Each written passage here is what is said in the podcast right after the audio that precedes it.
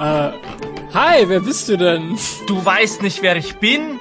Ich bin Homer, einer der wichtigsten Dichter der Antike. Ich bin Autor der Ilias und der Odyssee und ich wohne zusammen mit meiner Frau Marge und meinen Kindern Bart und Lisa und Maggie in Springfield. So, so.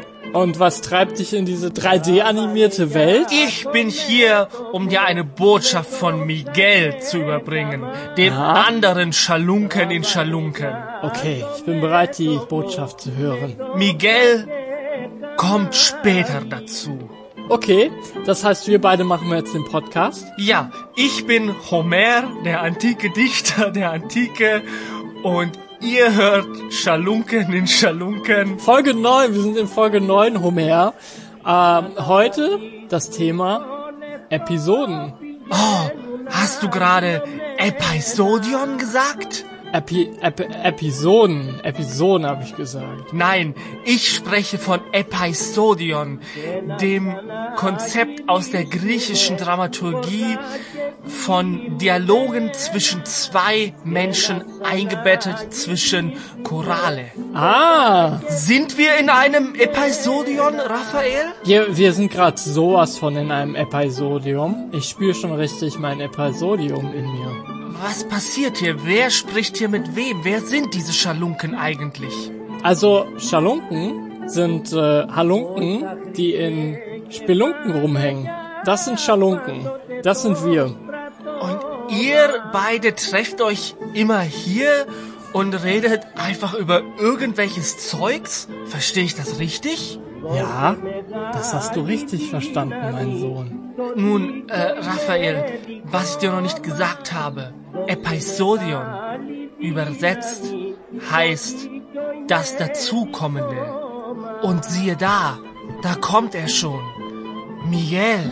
Oh, ah, fantastisch. Ah, hi Raphael, hi Oh. Homer.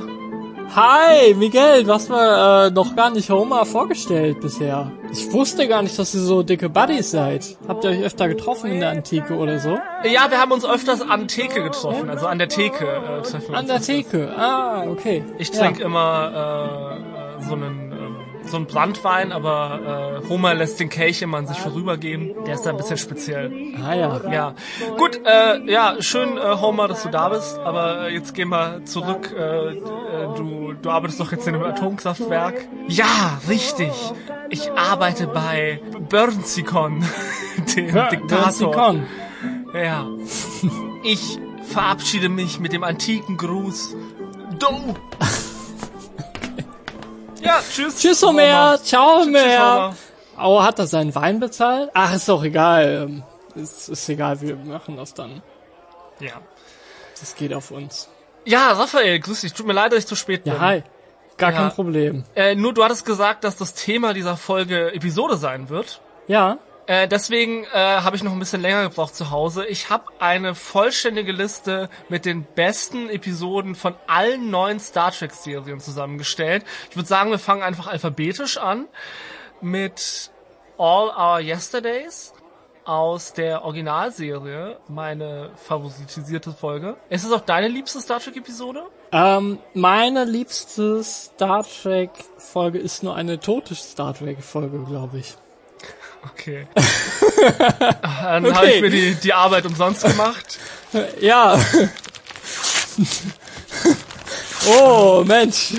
Das tut mir jetzt echt leid, Miguel. Du hast es so viel vorbereitet, wahrscheinlich, ne? Ich habe mein ganzes Leben lang habe ich auf diesen Moment gewartet. Hast sogar eine Bachelorarbeit darüber geschrieben. Und jetzt komme ich hier an und sag, hey, äh, lass uns nicht über Star Trek reden. Aber über was für Episoden sollen wir denn dann reden, wenn nicht über Star Trek Episoden? Gibt es noch andere Arten von Episoden? Ja, ich habe äh, von einigen gehört. Wie wär's zum Beispiel mit unserem kürzlich gespielten Life is Strange? Ah, ein episodisches Spiel, also, ja. Nee, äh, sehr gut, Raphael. Ich will so viel mit dir über Life is Strange reden. Willst du mal den Leuten da draußen erklären, was Life is Strange eigentlich ist? Uh, Life is Strange ist ein Computerspiel, in dem er nur eine Geschichte spielt. Das heißt, es geht nicht primär darum, äh, einen Endboss zu besiegen oder so, sondern interaktiv eine Geschichte zu erleben. Bei Life is Strange versucht ihr das Leben eurer besten Freunde zu retten. Und ihr könnt das machen, indem ihr in der Zeit reist. Und äh, ja, mehr möchte ich auch nicht verraten an der Stelle. Ja, es ist großartig. Es spielt ja, wir wissen nicht genau, wo es spielt. Das sollten wir vielleicht vorweg sagen. Wir haben die ganze Zeit, während wir das Spiel gemeinsam gespielt haben, versucht herauszufinden, ob wir uns an einer Highschool oder an einem College befinden. Was sehr äh, schwierig ist. Also das Setting war uns nicht ganz klar, aber es sind junge, erwachsene Menschen. Naja, die halt also ihre Freundschaften navigieren und sich mit Leuten auseinandersetzen müssen, die in der Schule blöd sind, solche Geschichten. Äh, aber das Ganze funktioniert halt mit Zeitreisen zusätzlich. Also die Hauptfigur kann immer ein kleines bisschen in die Vergangenheit zurückreisen und Dinge quasi nochmal neu entscheiden oder ändern. Ist es nicht fantastisch? Ich meine, haben wir nicht alle schon davon geträumt, einfach mal in die Zeit zurückzureisen und Dinge anders zu machen? Ah, ich liebe es, Rafael. Ich fand das so toll. Also es macht natürlich diese Dinge, die man sich aus so Zeitreisengeschichten irgendwie wünscht. Also es gibt da Momente, wo jemand stirbt und dann kann man das ändern mit einer ganz kleinen Sache. Aber es gibt auch so Sachen, wo sie zum Beispiel so, also sie sagt ihrer besten Freundin, ich kann dir sagen, was du in deiner Tasche hast. Und natürlich beim ersten Mal redet sie nur. Und dann sieht man, was wirklich in der Tasche war und dann kann man aber die Vergangenheit reisen und diesmal einfach die richtigen Antworten geben. Und das äh, finde ich so cool, weil ich glaube, genau für solche Sachen würde ich meine Zeitreisefähigkeit benutzen. Aber nur um Recht zu haben in den kleinen irgendwie äh, oh, Streitigkeiten oder irgendwie äh, in Quiz-Sendungen, weißt du? Oh, oh mein Gott, du könntest jede Quiz-Sendung damit Du könntest gewinnen. Millionär werden. Ja. du könntest Millionär werden. Okay, äh, ich glaube, das könnte man auch auf andere Weise, aber das wäre, glaube ich, eine sehr lustige Weise, weil du könntest ja jedes Mal sofort den Buchstaben sagen und die Leute wüssten nicht, wie du es geschafft hast. ja, bevor die Frage komplett fertig gelesen wird. Ja, sagst sofort A, B, D. Und dann bist du bekannt als diese Person, die so geistesgestört einfach nur die Buchstaben sagt und damit gewinnt und niemand weiß, wie du das gemacht hast. Ja, Aber irgendwann finden die raus, dass du Zeitreisender bist und äh, dann kriegst du doch noch Probleme damit. Ja, die Science-Fiction-Version von Slumdog Billionaire war echt strange. Also ich weiß nicht, ich fand die nicht so unterhaltsam wie das Original. Ähm, ich glaube, ich würde nicht zu Wer wird Millionär gehen mit der Fähigkeit, sondern zu Takeshis Castle. Takeshis Castle, was war das nochmal? Das war diese äh, japanische Sendung von... Wo die äh, Leute immer äh, durch die Parcours laufen und Genau, genau. Es fing Okay. immer an mit so einem großen Matschfeld, wo die dann irgendwie so einen Hügel hochklettern mussten und da sind schon immer schon irgendwie so 50 Prozent rausgeflogen. Von, es war nur eine Masse von Kandidaten und es wurden immer weniger. Und ich erinnere mich, es gab ein Spiel, das waren drei Türen. Eine davon war irgendwie aus so einem dünnen Holz und du konntest da einfach durchrammen. Oh ja. Und zwei waren einfach massives Holz. Oh. Und es war ernsthaft, es war einfach nur eine, eine Drittelchance, dass du die richtige Tür erwischt und dir nicht die, die Schulter auskugelst. Und ich glaube, genau für sowas wäre diese Kraft sehr geschickt. Vor allem, wenn du dann durchbrichst, dann fliegst du ja volle Kanne durch auch noch. Ja, genau. Und ich glaube, manchmal standen da auch noch so Leute dahinter, die einen dann noch fangen wollten. Und das war doppelt schlimm. Oh nein. Ja, aber Raphael, ich spoil jetzt ein bisschen was zu Life is Strange. Also wenn ihr Spoiler vermeiden wollt, dann spül, spült, spult. Aber Wenn wenn ihr jetzt euer Geschirr noch nicht gespült habt an dieser Stelle, dann geht es gefälligst in die Küche und spült euer Geschirr. Was soll denn das? Genau, bitte spült jetzt fünf Sekunden lang euer Geschirr, damit ihr nicht diesen Life is Strange Spoiler hört.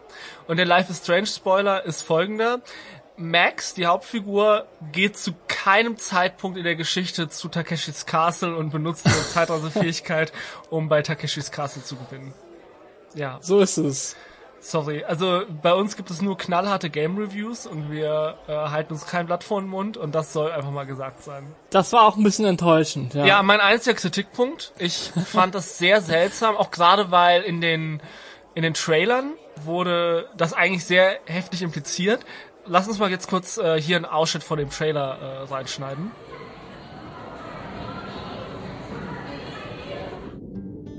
Chloe, ich habe dich fünf Jahre nicht mehr gesehen. Oh! Max! Max, es war so schön in unserer Kindheit. Ich möchte, dass wir das alles nochmal erleben und durchgehen. Aber als erwachsene Menschen, von denen man nicht sicher sein kann, ob sie wirklich schon erwachsen sind. In meinem Haus wird kein Takeshis Castle geguckt und dabei bleibt's. Oh, dein neuer Stiefvater, äh, mein neuer Stiefvater ist nicht, überhaupt nicht nett zu mir. Ich hasse ihn, ich bin total Punk. Hey Max, wie wär's du und ich? Wir gehen zusammen ins Autokino und gucken Takeshis Castle auf meinem Handy. Go, Abe! Äh, Warren, ich, äh, werd nachher keine Zeit haben für dich. Tut mir leid, ich, äh, hab noch eine Verabredung mit Chloe. Na, Max, machst du schon wieder ein Selfie? So wirst du nie den Contest gewinnen, um Kandidatin bei Takeshis Castle zu werden. Die Antwort ist John Jacques Rousseau. Ich bin in der Zeit gereist, aber leider im falschen Unterricht gelandet. Und die Antwort ist Jean-Jacques Closson. Das ist richtig und damit bist du Millionär. Herzlichen Glückwunsch, Max! Gehen wir jetzt nach San Francisco? Super, ja. Äh, also ihr seht, wieso wir ein bisschen enttäuscht waren, als wir das Spiel dann gespielt haben und sie nie zu Takeshis Castle gehen. Aber ich glaube, das ist auch die Moral so ein bisschen, dass man nicht alles mit Zeitreisen lösen kann. Ja, absolut. Ja, es, man macht auch viel kaputt. Ihr kennt das, der Butterfly-Effekt. Ähm, ein, ein Schmetterling irgendwo auf der Welt bewegt seinen Flügel und irgendwo anders auf der Welt wird dadurch ein Orkan ausgelöst. Ähm, durch die Aneinanderreihung von Vorkommnissen. Ja, wobei ich ja, also um jetzt mal übers Ende ein bisschen zu philosophieren, ich bin nicht der Meinung, dass wir alles auf den Butterfly-Effekt schieben können. Also ich finde, das Spiel impliziert, und das ist jetzt ernst gemeint, ähm, sehr, dass es diesen Butterfly-Effekt gibt und dass quasi ein Flügelschlag eines äh, Schmetterlings einen ganzen Orkan auslösen kann, metaphorisch gesprochen. Und ich glaube aber nicht, dass es so deterministisch ist, sondern dass man eigentlich selber das Sagen hat über sein eigenes Schicksal und nicht sich nicht davon abhängig machen sollte, was man denkt, was sein Schicksal ist. Und das ist so ein bisschen die Moral, die ich auch aus dem Spiel gezogen habe. Ähm, auch wenn ich das Gefühl habe, dass das Spiel selber ein bisschen in eine andere Richtung lenkt. Aber das finde ich das Coole an dieser Art von Spiel, weil man, man, also ich weiß, Raphael, wir haben vor so vielen Entscheidungen gesessen und richtig lang überlegt, was wir tun sollen. Ja. Und das finde ich toll. Also ich mag das so sehr, so zum Nachdenken angeregt zu werden. Und das fand ich auch mit dir sehr, sehr cool. Äh, ja, das macht Spaß. Das ist das viel ist besser schön. als alleine, weil du alleine nur mit, mit dir selbst darüber überlegst und die moralische Einstellung wägst du dann eher nicht ab, sondern du hast wahrscheinlich schon die, die Idee dazu. Ja, ich finde es toll, wenn man dann auch, wenn man gemeinsam redet, auch so Entscheidungen macht, mit denen man sich nicht hundertprozentig wohlfühlt, aber man das halt gemeinsam entscheiden muss, sondern irgendwie ja. was findet. Ich weiß, ich habe ja, in einem anderen Videospiel, in dem man Entscheidungen treffen kann, Mass Effect, da habe ich sehr mit mir selber gehadert. Also ich versuche es jetzt vage zu halten.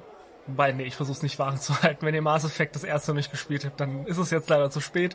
Vielleicht macht euch das Ganze ja schmackhaft. Es gibt in dem Spiel eine Space Rassistin. Äh, und ich wollte unbedingt etwas anf also eine Beziehung eingehen mit dieser Space Rassistin, weil ich dachte, meine Liebe kann ihr beibringen, dass Space Rassismus uncool ist. und dann gibt es ja, einen okay. Moment, es gibt einen Moment und zugegeben, Raphael, es ist nicht toll, diese Geschichte, ich habe diese Geschichte schon mal erzählt in der öffentlichen äh, Bahnhaltestelle und sehr laut gerufen, ich will aber mit der Rassistin zusammen sein. Oh. Und es ist nicht so toll, zugegeben. Ähm, ich habe auch, ich war auch sehr desillusioniert von der Space Rassistin aus folgendem Grund. In einem wichtigen kritischen Punkt habe ich mit einem Teammitglied gefeilscht oder, oder habe mich mit ihm gestritten und es ging einfach mhm. um eine Sache, wo er und ich nicht Auge zu Auge sehen konnten. Und meine Idee war, wird unsere Wege trennen sich jetzt hier. Er kann seinen Krieg kämpfen, ich meinen, aber wir können nicht zusammenarbeiten. Und dann erschießt ja. die Space Assistant den Typen einfach. Weil, sie, also der Typ war ein Alien, das ist vielleicht wichtig dazu zu sagen. Klassisches Space Assistant Verhalten hat den Typen einfach umgemorxt und direkt danach muss man entscheiden, welches Teammitglied man auf eine Selbstmordmission schickt. Und da war die Wahl für mich relativ einfach. Space Assistant wurde losgeschickt. Und das ist ja schon eine interessante Wahl. Ich glaube, dass es sehr bewusst gesetzt war, dass man sich quasi in eine Konfliktsituation mit einer Figur bringt und danach entscheiden darf, wer lebt oder stirbt. Ja. Das Fiese ist, im Laufe der Mission kann man sich nochmal umentscheiden. Einmal, man kann sich einmal umentscheiden. Und zwar äh, wird dann die Person, von der man denkt, dass sie es nicht überlebt, wenn sie die Mission antritt, kann man sich entscheiden, zu ihrer Rettung zu kommen, aber dann entscheidet man sich gegen die andere Person, die man quasi davor als ausgewählt hat, dass sie am Leben bleibt. Und ich habe mich so geschämt dafür, dass ich wegen einem persönlichen Gefühl, zugegeben motiviert durch einen kaltblütigen, rassistisch motivierten Mord, an einer Person, die unter meinem Kommando stand, rächen wollte und sie in den Tod geschickt habe. Das konnte ich nicht verantworten. Also habe ich dann doch sie gerettet und habe quasi meine Entscheidung umgekehrt. Und dann ist halt der andere gestorben, was ja nicht großartig. Aber ich fand das spannend, weil ich wirklich in so eine richtige Lose-Lose-Situation äh, ge ge gesteckt worden bin. Und ich habe das Gefühl, solche Situationen gibt es in Life is Strange auch ein paar Mal, man das Gefühl hat, man kann einfach nicht das Richtige tun, selbst mit der Zeitreisekraft irgendwie in seinem Rücken. Aber ich finde es spannend, wenn man so sehr in der Geschichte drin ist, dass man das Gefühl hat, wirklich Entscheidungen treffen zu müssen. Ja. Wie konntest du mir das antun? Du hast mich einfach umgebracht. Wie kannst du mit deiner Entscheidung leben? Also, ich meine, du hast gerade auch jemanden umgebracht. Wen? Äh, Rex heißt der Typ. Ja, aber der Typ war ein Alien. Der hätte uns alle getötet, das weißt du genau. Ähm, oh, äh, uff, ai. Ich, ich meine, okay, er hätte dem Bösewicht geholfen, das Universum zu erobern. Ja, ja, aber ich finde, er war sehr. Ich, ich hat's mit Stil gemacht. Und du hast ihn einfach nur erschossen und das fand ich irgendwie uncool. Ah, okay. Na gut. Ich verzeihe dir und ich werde dich nicht mehr verfolgen in deinen Träumen. Das ist sehr, sehr nett von dir. Fantastisch. Ähm, ich habe das Spiel auch noch nicht gespielt. Also ich habe ähm, äh, Mass Effect. Mass Effect habe ich noch gar nicht gespielt. Ähm, du hast es mir sehr schmackhaft gemacht. Äh, ich ich werde es eines Tages spielen. Ich glaube, ich habe dir schon dreimal gesagt, dass ich Mass Effect äh, spielen werde. Ähm, man sagt, dass äh, wenn man etwas dreimal sagt, dann muss man es auch wirklich machen. Ähm, und deswegen muss ich wohl jetzt Mass Effect spielen. Okay, danke Miguel. Wie lange dauert das denn? Äh, keine so 40 Stunden oder so. Ja, schon 40 Stunden. Oh ja, okay. Also, Mit schwerwiegenden Entscheidungen, die die man nachher noch überdenkt und so. Ja, ja okay. Ja. Gut, da kann ich mich ja drauf einstellen. Na schön. Ja. okay. Ähm, ich äh, würde auch gerne mal kurz zu Life is Strange zurückkommen. Und zwar. Ja, reden wir gerne über die Episoden von Life is Strange. Genau, wir haben nämlich noch gar nicht darüber ja. geredet, dass es dort Episoden gibt. Das Spiel ist nämlich in fünf Episoden eingeteilt, die, glaube ich, auch nacheinander rauskamen, immer so im Abstand von, ich glaube, zehn Wochen oder so. Und äh, das heißt, man spielt es wirklich wie Kapitel oder wie Episoden einer Fernsehsendung. Also ich habe mich sehr dabei gefühlt, als würde ich eine Fernsehsendung mit dir gucken. Ähm, oh ja. Es hat auch sehr viele Einflüsse von so Sachen wie Twin Peaks.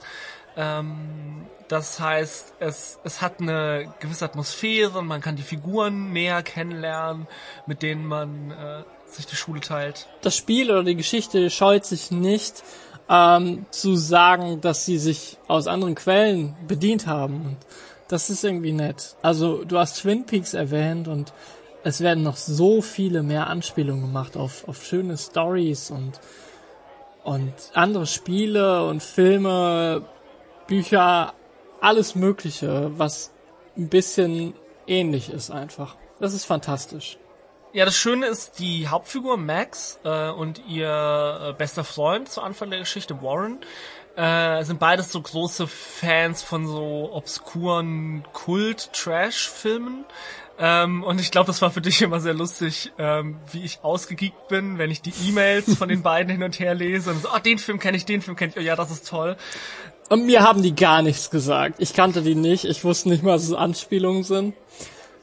Der beste Moment war, als du gesagt hast, ähm, dass der Name von Max so ähnlich ist wie der Typ aus irgendeiner Serie oder wer war das Äh, nochmal? sie heißt Max Caulfield und Caulfield Max ist auch der Caulfield. Nachname von Holden Caulfield aus Der Fänger im Roggen. Und meine, also als ich den Namen wiedererkannt habe, habe ich gesagt, dass irgendwann die äh, rote Mütze von Holden Caulfield, das ist quasi die Illustration von den Büchern, da hat er immer so eine rote Mütze auf, so eine Jagdmütze oder so, dass die irgendwann auftauchen wird. Und tatsächlich, glaube ich, in Episode 3 oder so hängt die dann an so einem äh, Kleiderständer und ich glaube, Max sagt dann, wenn man da hingeht, Wer hat denn so eine komische Mütze? Genau, ja. Und es war aber so schön, so zu wissen, die werden bestimmt noch eine, eine also ein Payoff haben von dieser äh, Referenz und dann, also und ich konnte es ja wirklich, ich habe es ja wirklich genau vorhersagen können, dass die Mütze auftauchen wird. Und Oh das ja. war,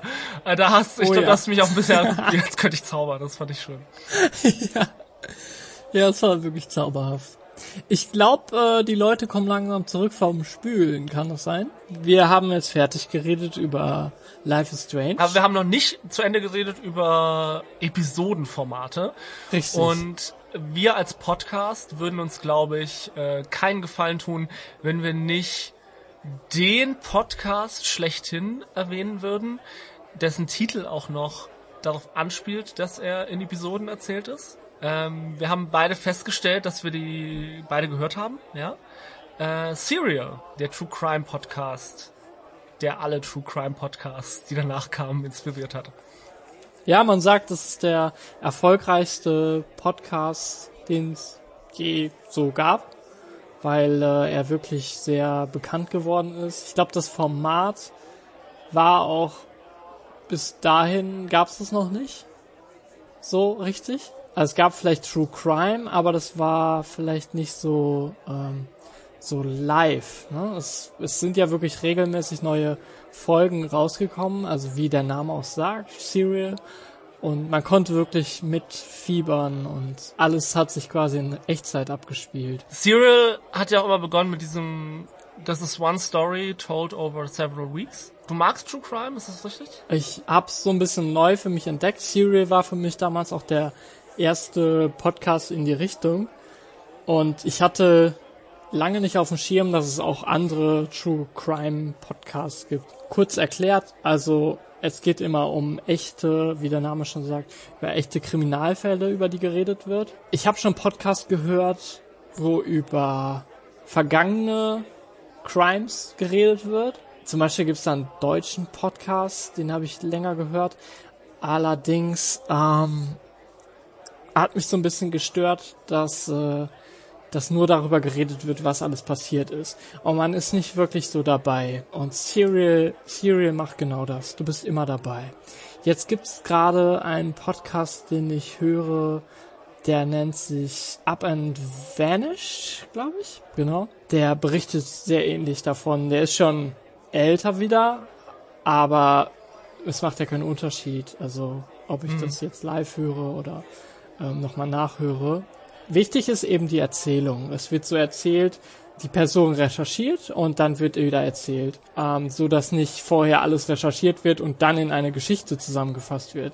Damit ist man als Hörer komplett in der Geschichte drin und das ist wirklich fantastisch.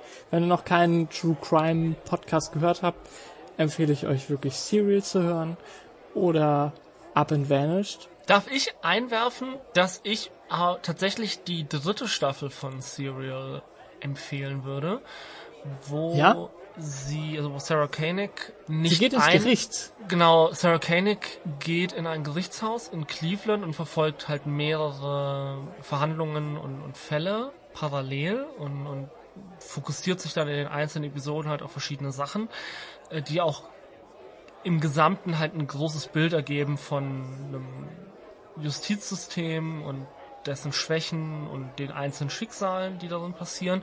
Und das ist halt für mich das, was das so spannend macht, diese Art von Geschichte, weil man so sehr ins Detail geht. Also gerade auch die erste Staffel von Serial, erinnere ich mich, gibt es, glaube ich, fast eine komplette Episode, wo es nur um dieses Verfahren geht, die Positionen von Menschen anhand ihrer Telefonfunksignale, also den, den Handyfunksignalen irgendwie nachzuverfolgen. Und dann werden Experten zu dem Thema befragt und die auch vor Gericht geladen wurden und wie das erklärt wurde vor Gericht und welche Schwächen das Verfahren hat und so. Und das ist wirklich so, als würde man Akten lesen. Und ich finde das aber so spannend. Ich liebe es, in diese, diese Details einzutauchen. Und ich muss sagen, die eine Sache, die Serial und allgemein so True Crime Podcast schwierig macht für mich, ist halt die Tatsache, dass du halt über echte Schicksale redest und egal wie sehr du ins Detail gehst, wirst du nie die ganze Wahrheit rausfinden. Ja. Sondern du wirst immer nur halt ein Abbild bekommen von dem, was die Person, die den Podcast macht oder diese Dokumentation oder wie auch immer äh, sich das ausgestaltet, äh, diesen Blick, den diese Person dir gibt. Und das kann nie 100% objektiv sein. Deswegen finde ich es sehr schwierig, da mir ein Urteil darüber erlauben zu müssen. Und ich glaube, dass halt viele dieser Geschichten, auch sowas wie Tiger King, das war ja diese Netflix-Dokumentation, die uns mhm. alle durch die Corona-Zeit gebracht hat. äh, und danach war es vorbei. Ähm, ja. äh, nee, das war ja irgendwie perfekter Zeitpunkt, so im, im Zeitgeschehen. Die Leute hatten endlich wieder Klopapier zu Hause, dann konnten sie Tiger King gucken. ähm, Nee, aber all die Sachen, die laden einen ja dazu ein, ein Urteil zu fällen über die Figuren. Ja. Und ja, es ist ja, es fühlt sich an wie Figuren, ne? Man kriegt mhm. so viel von ihnen mit wie bei einer Fernsehserie, aber am Ende als wären sie nicht real, ja. Ja, aber am Ende des Tages sind sie halt real und das finde ich immer unangenehm. Deswegen höre ich selber tatsächlich eigentlich kein True Crime mehr an, weil mir das unangenehm ist.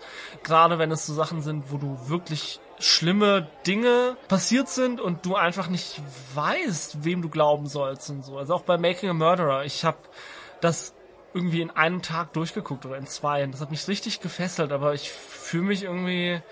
Ich, ich habe nicht das, ich, ich habe das Gefühl, dass sind ein paar Dinge ganz schief gelaufen für im, im Rahmen dieser Ermittlungen. Aber ich finde es trotzdem schwierig, da jetzt irgendwie bestimmte Leute zu verteufeln oder auf ein Podest zu stellen. Deswegen tatsächlich mein Tipp an euch oder auch an dich, Raphael. American Vandal ist eine Netflix Original Serie. Oh ja, ich habe sie gesehen. Ja, herrlich. Es ist fantastisch. Ja. Ja. Es, es ist, ist True Crime, aber ohne die ethischen Probleme, weil es fiktiv ist.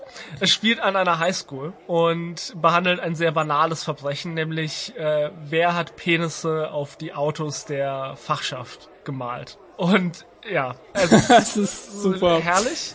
Also letztendlich ein, ein banales Thema, was aber total ernst genommen wird und in dem Stil gezeigt wird, wie man es eben kennt aus so einer Art von Serie. Äh, was war dein liebster Aspekt, den sie aus echten True Crime Serien oder Dokumentationen übernommen haben, aber halt auf ihre Highschool-Setting übertragen haben? Wahrscheinlich als erzählt wurde, wie sie am See waren oder so. Da waren so Leute irgendwie am See. ja. Und dann hatten die sogar eine Zeichnung davon, wie die äh, dort waren. Und dann sagen die auch während der Serie, ja, da Netflix uns jetzt unterstützt, konnten wir das Ganze 3D animieren und dann sieht man irgendwie plötzlich, wie diese Zeichnungen zu äh, Animationen werden oder Nachstellungen.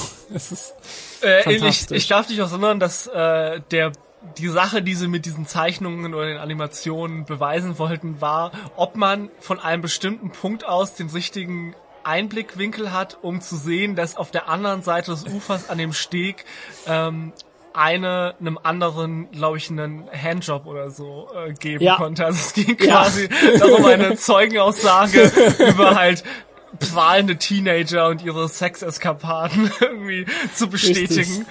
Wie also glaubwürdig ist jemand? Ja, herrlich. Ich weiß, mein Lieblingsmoment war diese Party, wo der komplette Verlauf dieser Homeparty zurückverfolgt wird, basierend auf Social Media Clips, die die Leute im Laufe des Abends halt hochgeladen haben ah. auf YouTube, Instagram, TikTok, äh, gab's mhm. glaube ich noch nicht, aber ähm, Snapchat und so. Also es geht glaube ich in dem Fall konkret darum, dass eine bestimmte Farbdose aus einem Schuppen entfernt wurde und dann halt für etwas benutzt wurde auf dieser Party und das kann eventuell auch im Rahmen des Verbrechens eine Rolle gespielt haben.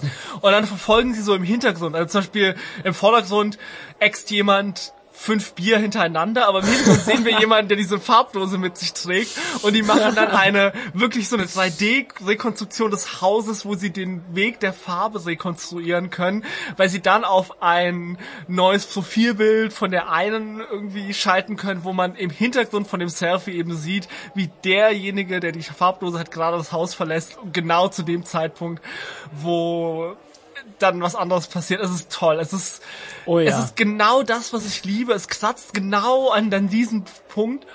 Aber es ist halt, es sind keine echten Menschen, die dadurch irgendwie zu, zu Schaden kommen. Und gerade die zweite Staffel behandelt das auch sehr intensiv. Also es geht in der zweiten Staffel auch sehr um diese Frage, ob diese Art von Dokumentation, diese True Crime Sachen ähm, nicht mehr Schaden anrichten, als dass sie wirklich helfen. Ja. Also absolute Empfehlung. Wenn True Crime was für euch ist, guckt es euch an. Wenn True Crime aus ethischen Gründen nichts für euch ist, dann guckt es euch auch an. Äh, und wenn ihr auf solche Detailarbeit steht, dann auf jeden Fall gucken. Genau, ich erkläre euch jetzt nochmal was zu Up and Vanish. Ich habe es vorhin schon erwähnt. Äh, auch ein True Crime Podcast vom äh, Filmmacher Payne Lindsay. Und zwar, ähm, er hat noch nie Podcast gemacht, er ist eigentlich Filmemacher und er hat einfach sich entschlossen, in seinem äh, Heimatstaat mal zu gucken, was es für Cold Cases gibt. Also Fälle, die ähm, gerade nicht mehr bearbeitet werden, weil es keine neuen Beweise gibt oder Indizien. Das Interessante ist, er ist hingegangen, hat diesen Podcast angefangen und im Laufe des Podcasts äh, hat er dafür gesorgt, dass wieder etwas aufgetaucht ist, etwas passiert ist und so der Fall so ein bisschen wirklich geklärt wird. Also wirklich fantastischer Podcast, Up and Vanish. Äh, es gibt auch schon eine zweite Staffel, da behandelt er einen anderen Cold Case. In beiden geht es darum, dass äh, Frauen verschwinden, äh, wie der Titel ja auch schon sagt. Genau, also hört ihn euch gerne mal an. Es macht wirklich Spaß. Klingt spannend. Ich ja, weiß nicht, ob ich ihn mir anhören werde, ähm, weil ich so ein bisschen von True Crime weggehe, aber es klingt interessant. Ich glaube, für die Leute, die das interessiert, äh, nach einem guten Podcast, ja. Bist du, ähm, bist du auf einem äh, Weg der Besserung?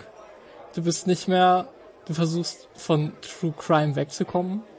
Ich höre gerade mehr halt eher so Dokumentationen, in denen es halt nicht um Mord oder sowas geht, sondern um harmlosere Sachen. Das mag ich schon sehr gerne, ja. Ich hab dich genau gesehen, wie du den Stein geworfen hast. Ähm, Du hast ihn aufgehoben und äh, geworfen. Hör mal, ich bin nicht der Hüter meines Bruders. Du kannst mir nicht beweisen, dass ich den Stein in der Hand hatte. Äh, und ich weiß, ich bin erst der dritte Mensch oder der vierte auf der ganzen Welt, aber ich hab's Rechte.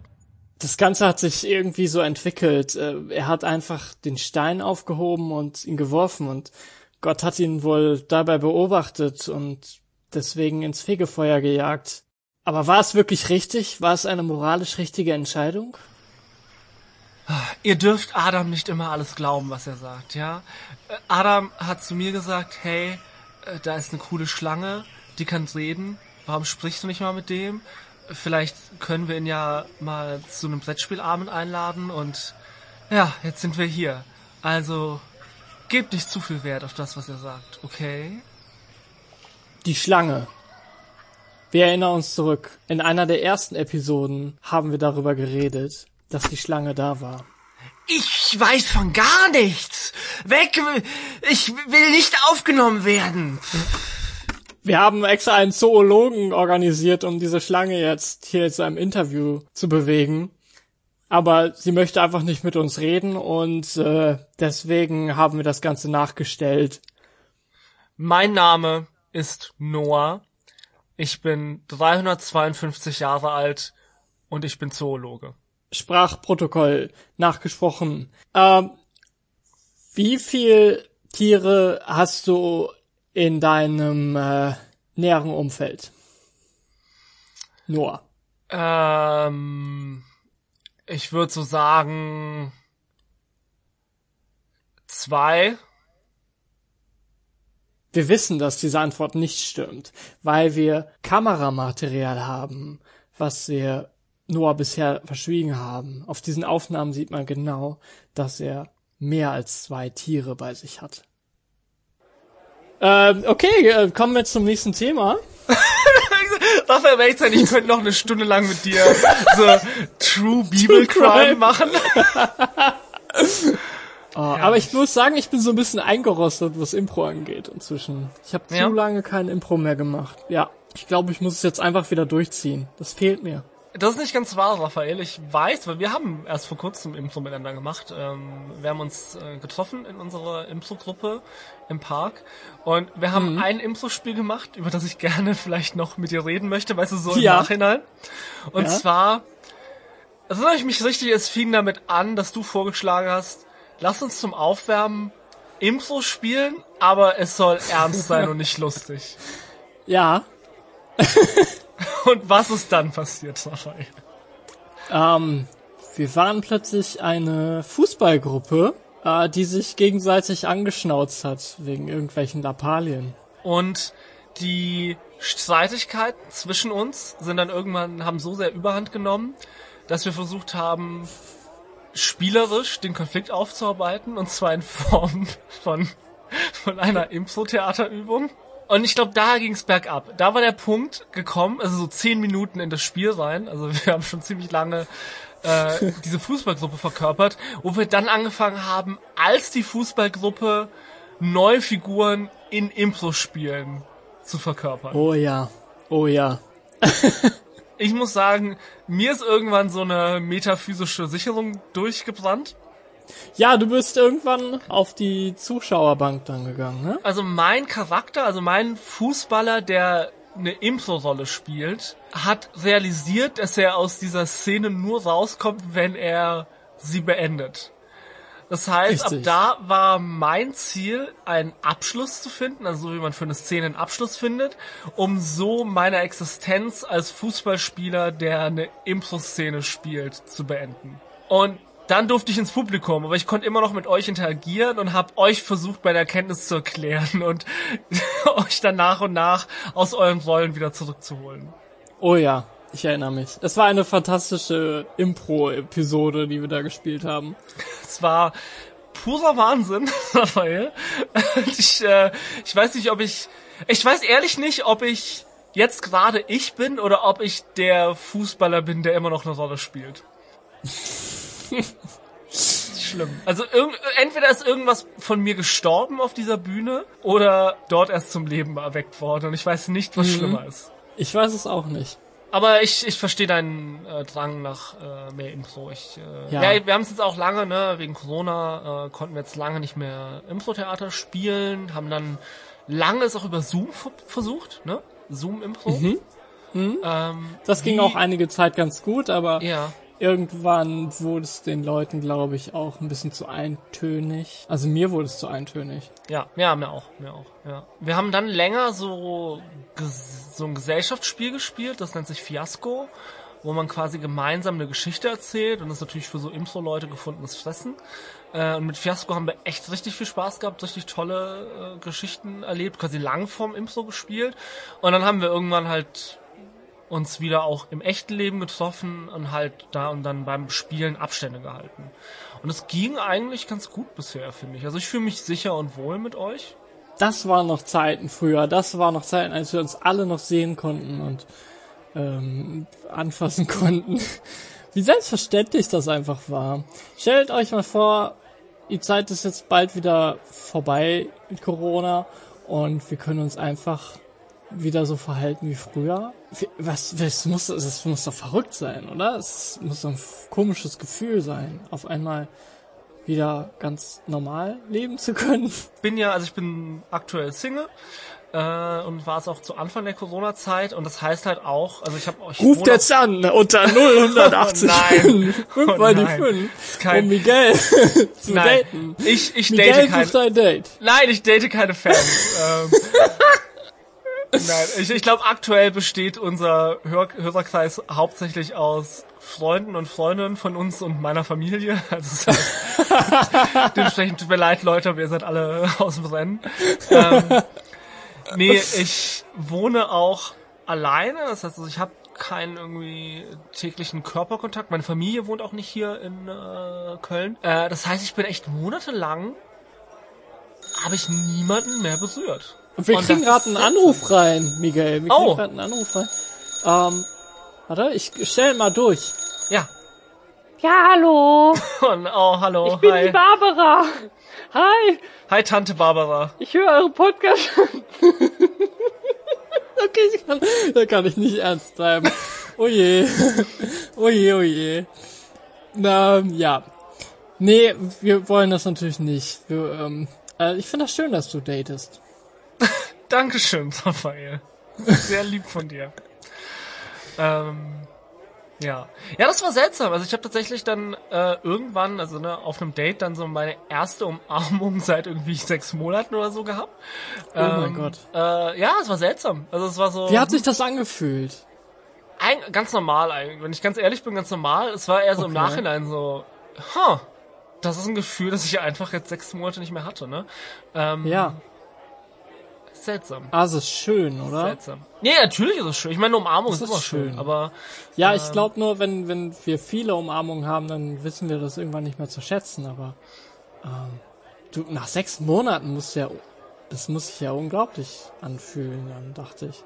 ja, ja, also es war schon schon seltsam. Es ist eine sel es ist immer noch eine seltsame Zeit, auch gerade Ja. das zu navigieren, wann, ab wann man quasi Körperkontakt hat auf einem Date, das finde ich immer noch eine sehr, sehr schwierige Frage.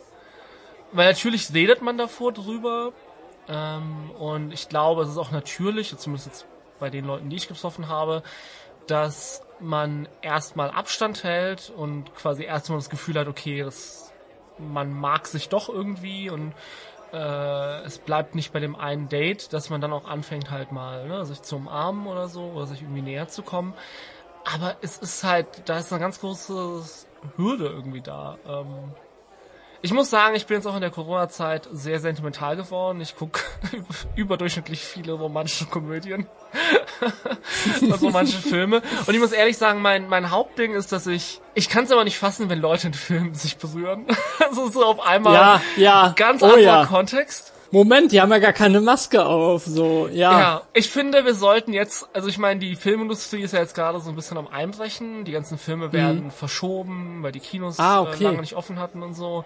Ja. Klar, das Team kann Masken tragen, das Team kann Abstand halten, aber die Leute vor der Kamera, also die gefilmt werden, nicht. Wir sollten einfach dazu stehen. Ich finde, ab jetzt sollte einfach jede Filme, jeder Film und jede Serie, die wir drehen, sollte einfach, die Masken bleiben auf und es wird in die Geschichte integriert. Vielleicht, das ist halt gerade Corona. Und wenn es ein Historienfilm ist, dann ist halt äh, die spanische Grippe. Ja. Ich glaube, bei so Telenovelas wird das funktionieren, oder? Das ist, ja. Ich meine, du musst es ja machen, einfach auch damit die Leute so einen Bezug dazu haben. Das muss ja ihrem eigenen Leben auch sehr nahe kommen. Dann bricht Ja. da halt auch Corona aus gerade, oder? Ich weiß nicht. Ich fände, weil ich weiß, es gibt ja gerade so ein bisschen diesen Trend, dass in ähm, Autokinos so alte Filme halt wieder gezeigt werden, ne? Weil es werden ja wenig neue Filme gerade ins Kino kommen und dann werden halt so Klassiker im Autokino gezeigt. Und ich fände es, glaube ich, ganz interessant als Phänomen, wenn wir so Remakes machen würden von klassischen Filmen, aber es ist halt Corona. Ja. Und ich würde ich würde da gerne ähm, ein paar Ausschnitte von sehen, Raphael. Ich würde gerne jetzt ein paar Filme, Filmszenen anschauen, in denen die, die wir kennen, die wir alle kennen, aber Ja, die Leute aber haben eine in- Maske auf. In der Corona-Episoden-Version. Ja. Sehr gut. Ja.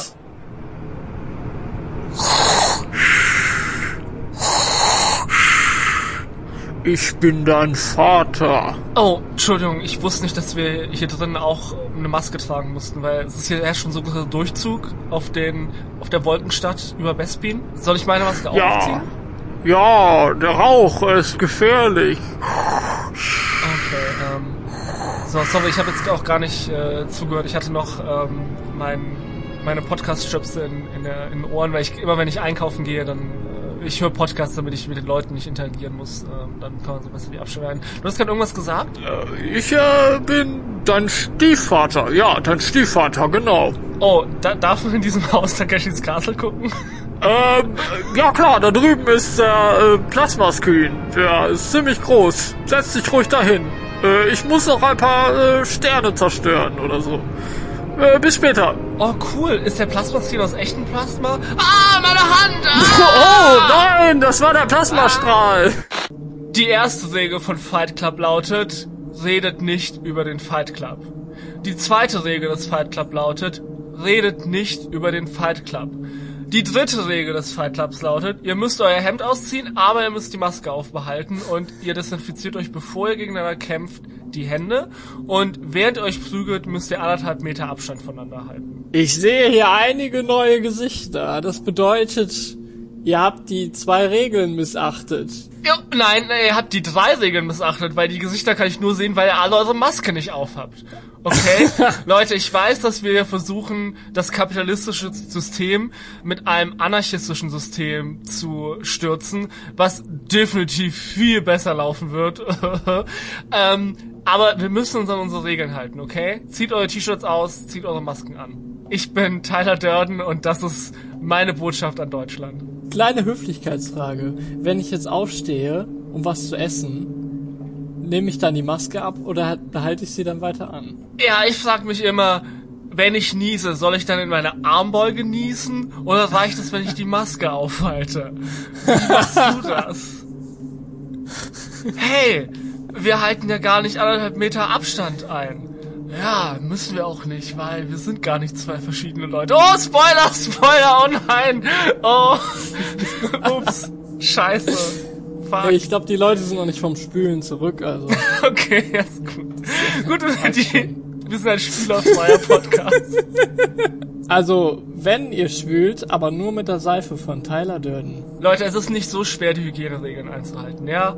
Wir, wir leben unsere Männlichkeit aus, indem wir uns nachts in einem Fight Club verprügeln, aber tagsüber benutzen wir Seife aus gestohlenem Fett von Schönheitskliniken, um unsere Hände reinzuhalten und singen dabei das Happy Birthday Lied 30 Sekunden lang. Alles klar? Alles klar. Ich bin Tyler Durden. Und dafür stehe ich mit dem Namen von der Hauptfigur, den wir nie erfahren. Ah. Ähm, ich werde mir jetzt mal kurz Wasser holen. Du kannst in der Zeit schon mal eine Geschichte erzählen. Irgendeine Geschichte? Ja, irgendeine Geschichte. Ich bin Okay. dann gespannt, weil ich kenne die Geschichte ja nicht, weil ich dann erst im Podcast später die höre. Okay? Das ist auch ein bisschen unhöflich, Raphael. Also mich allein mit den, mit den Zuhörern zu lassen. Du machst es sehr gut. Zeit überbrücken ist sehr gut. Lass mir Ja? wenigstens äh, irgendwie ne, noch jemand anderen da irgendwie. Ach, Homer, komm mal, Homer, komm mal her. Homer! Ja. Homer? Homer da. Jo, Kollege. Super, dass du wieder da bist. Ja, ich äh, werde jetzt für Raphael einspringen. Miguel, dann verrat mir doch mal, welches ist deine liebste Star Trek Folge, wo sie Togas tragen? Das ist eine sehr gute Frage, Homer. Danke, dass du mich darauf ansprichst. Ich bin tatsächlich ein großer Fan, und ich weiß, es sind nicht viele, von äh, Plato's Stepchildren. Ich glaube, Platons Stiefkinder heißt die Folge, wo es um einen Planeten geht, wo die Leute, die darauf leben, mentale Superkräfte bekommen und das benutzen, um Leute, die nicht diese Kräfte haben, zu tyrannisieren. Und es ist irgendwie eine recht platte Geschichte über Verfolgung und Diskriminierung. Also ähm, es gibt dann eine Figur, die heißt Alexander und er wird von einem Kleinwüchsigen gespielt und er ist der Einzige, der nicht diese Fähigkeiten hat, bis dann die Enterprise Crew ihm auch diese Fähigkeit gibt. Und dann kann er sich quasi äh, aufbegehren gegen die Herrscher und so weiter. Und ich fand die immer gut, ich fand die unterhaltsam. Ich mag die Stelle, wo äh, Kirk, nee, wo Spock Kirk reitet, wie ein Pferd. Die ist toll. Ähm, aber man darf auch nicht die Folge unterschätzen, äh, Brot und Spiele. Ähm, so, jetzt bin ich wieder da. Ich, äh, du hast nicht über Star Trek geredet, oder?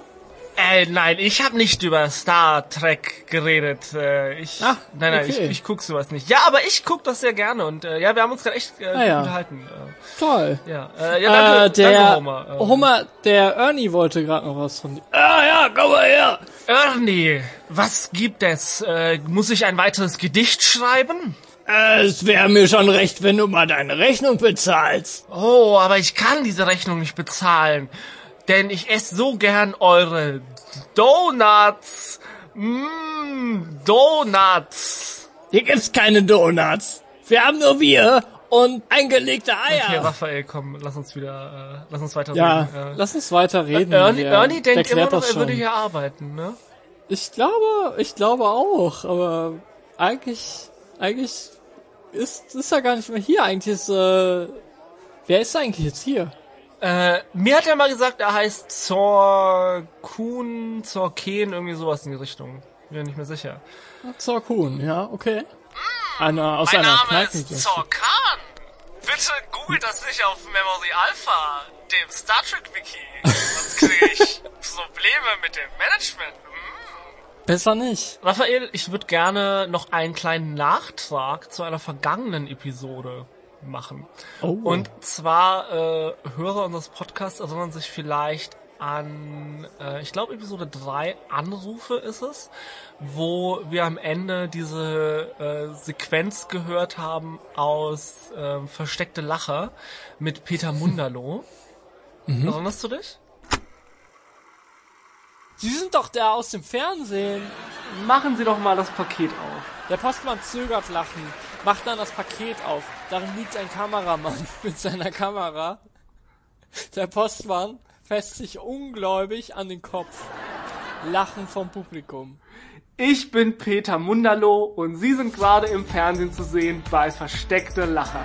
Ich glaub es nicht. Ich glaub das nicht. Ist das eine echte Kamera? Ich hab's die ganze Zeit gewusst. Sie, Sie können es ruhig glauben. Der Empfangsmann kommt hinter seinem Tresen vor und umarmt den Postmann. Doch unser Lockvogel ahnt noch nicht, dass auch unser Opfer ein Geheimnis hat. Äh, was ist denn Ihr Name? Sie kennen mich doch.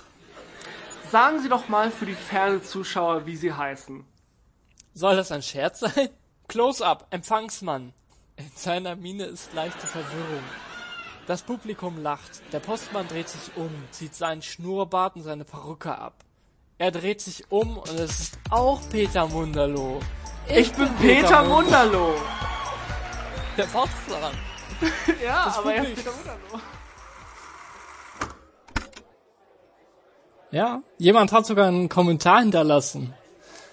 Peter Munderloh, dieser durchtriebene Schelm, lässt mich einfach jedes Mal ein Freudentränchen verdrücken.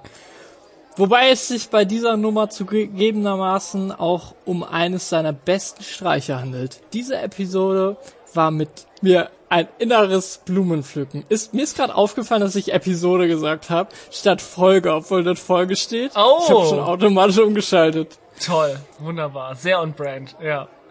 Ähm, ja, danke für den Okay. Kommentar. Ähm, Dankeschön, ja. wir, ja, ähm, Julian.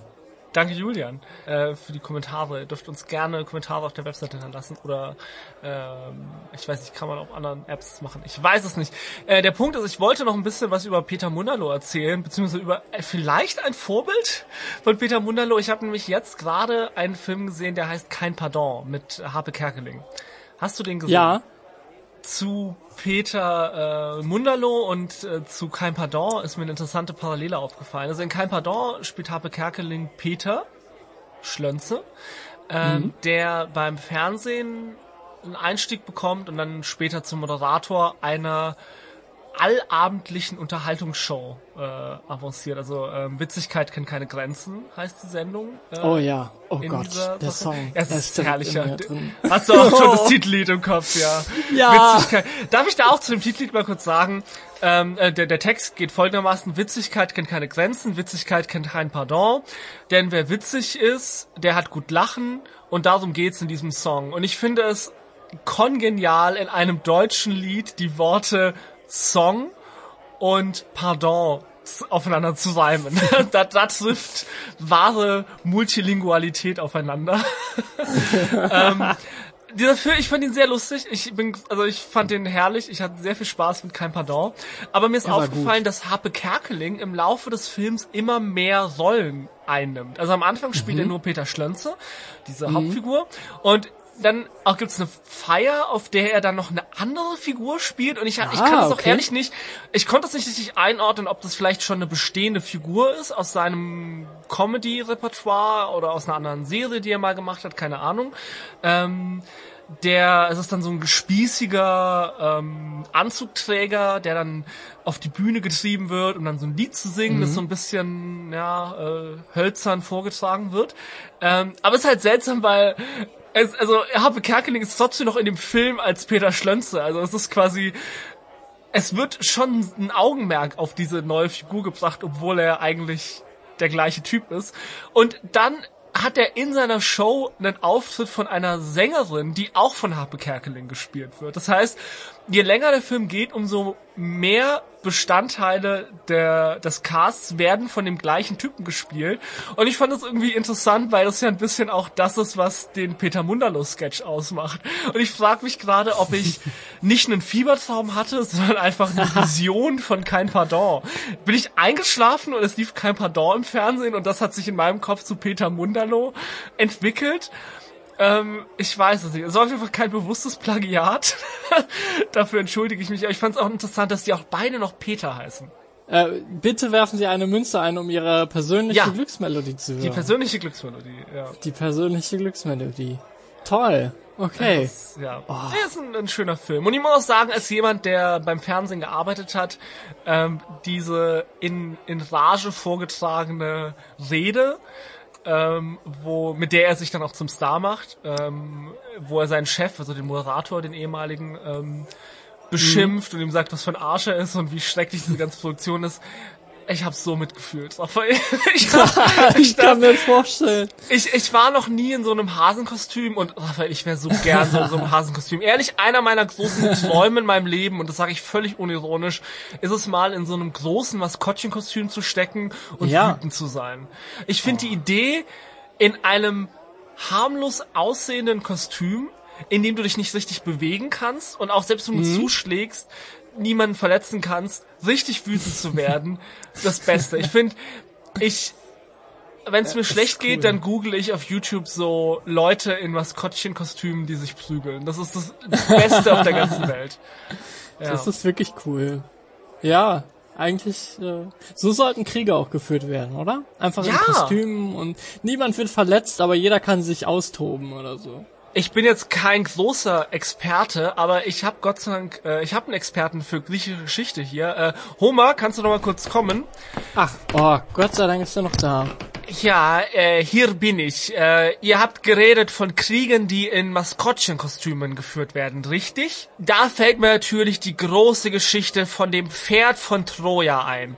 Der stärkste Ach. Krieger von Troja hat sich in Der ein Opa erzählt vom Krieg. hat sich in ein hölzernes Maskottchenkostüm versteckt und hat dann gekämpft mit den anderen Leuten. Das ist, heute wird die Geschichte ganz falsch erzählt von vielen Leuten, die in einem großen Pferd waren, aber nein, es war ein Mann in einem Pferdekostüm, der sehr geschwitzt hat und alleine gegen die Stadt Troja gekämpft hat. Ja, ich äh, habe tatsächlich auch letztens gehört, dass es genauso sich abgespielt hat.